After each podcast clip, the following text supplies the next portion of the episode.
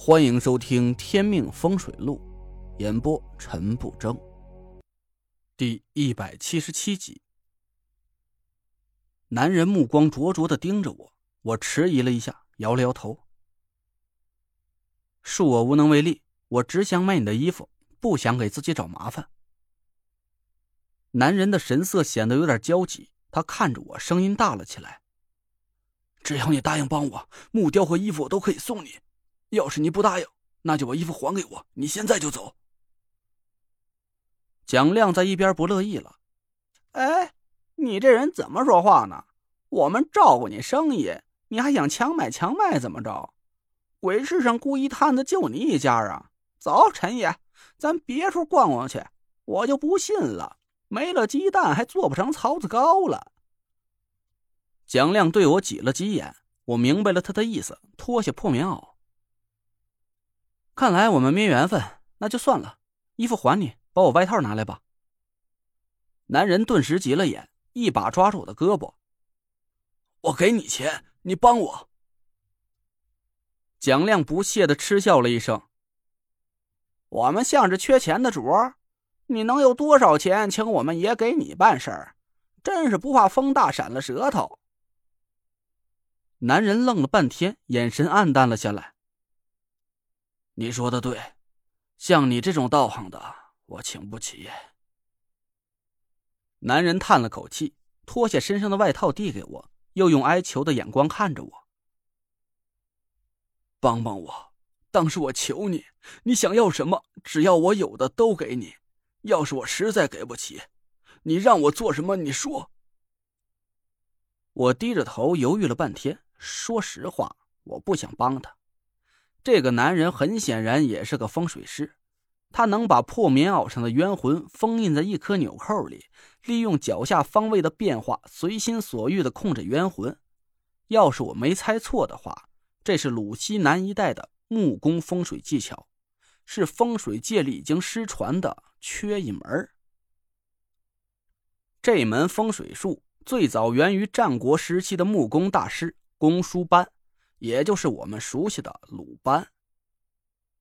缺一门这种风水术极其神秘，亦正亦邪，可以用土木建筑的技巧趋吉避害，也同样可以在毫无察觉之中杀人于无形。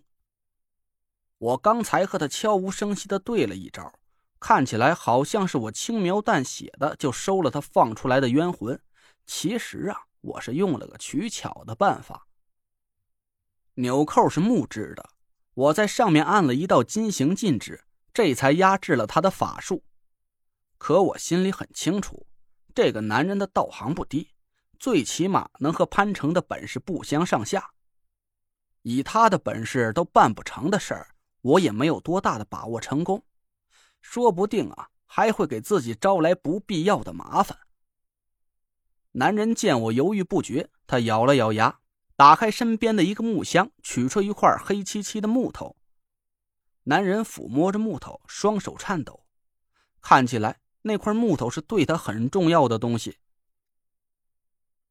这是我身上最值钱的东西，只要你答应帮我，这块千年乌木就是你的了。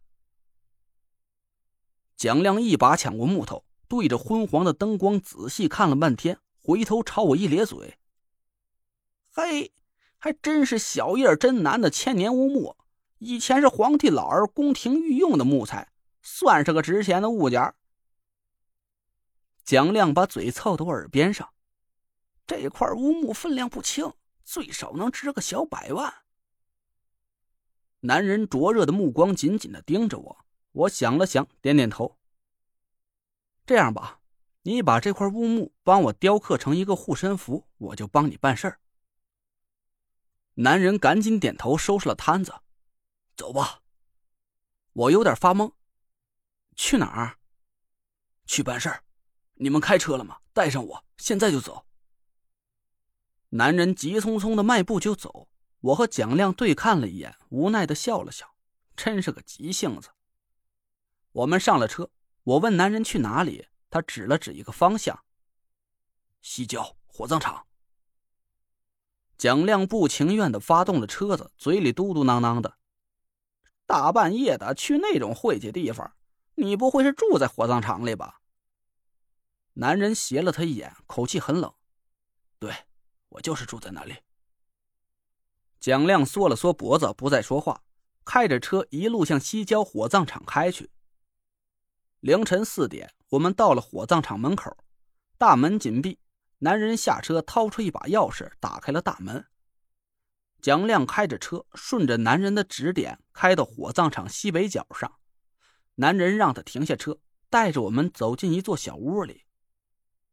小屋很偏僻，周围漆黑一片，幽暗的月光下，隐隐可以看到四周密密麻麻的坟地，坟地里还闪出一点一点幽暗的绿光。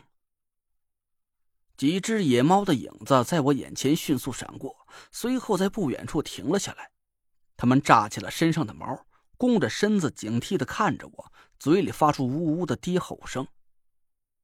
我暗暗皱了皱眉，心里啊有点后悔。我真不该答应这男人帮他办事儿。从他把我们带到这个地方来看，他要办的事儿不光是不好应付，而且……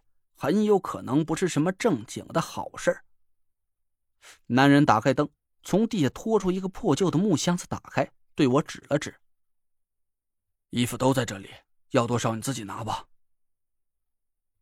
我把箱子里的衣服拿出来看了看，男士的少，女士的多，而且最多的就是女士的内衣内裤。蒋亮瞥了一眼男人，变态。男人低着头没说话。我捡了几件衣服，用塑料袋裹好，关上箱子。这些就够了。男人赶紧站起身，那跟我走吧。我对他咧了咧嘴，不急吧？先把你答应我的事办了。你雕完了护身符，我马上就跟你走。男人迟疑了一下，点了点头。他拿出那块乌木，打开一个箱子，从里面拿出各种雕刻的工具。男人拿起乌木，刚要开始雕刻，我拦住了他。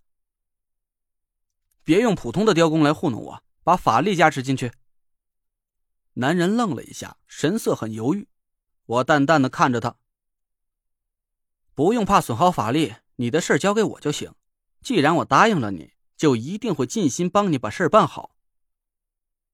男人看了我半天，叹了口气，他摆下香案，把刻刀供在桌子上。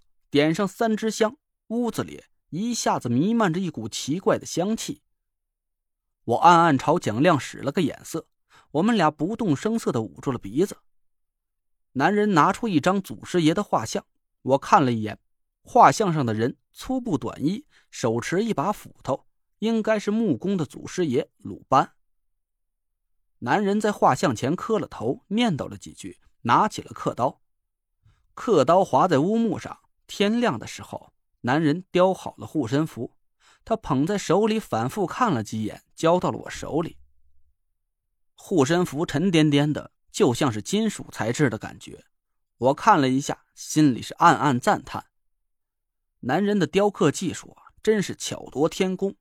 乌木被他雕成了一个麒麟的模样，麒麟脚踏祥云，嘴含宝珠，顾盼间神情威猛，栩栩如生。我满意的点点头，刚要把护身符收起来，男人拦住了我。等一下。他回身从木箱里拿出一个小木盒，打开，取出两颗晶莹剔透的黑宝石，镶嵌在麒麟的眼睛上。护身符身上暗光一闪，麒麟好像活了一样，两颗眼睛神光流转，栩栩生辉。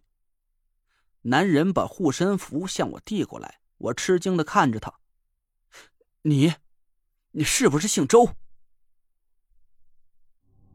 您刚刚听到的是《天命风水录》，我是主播陈不争。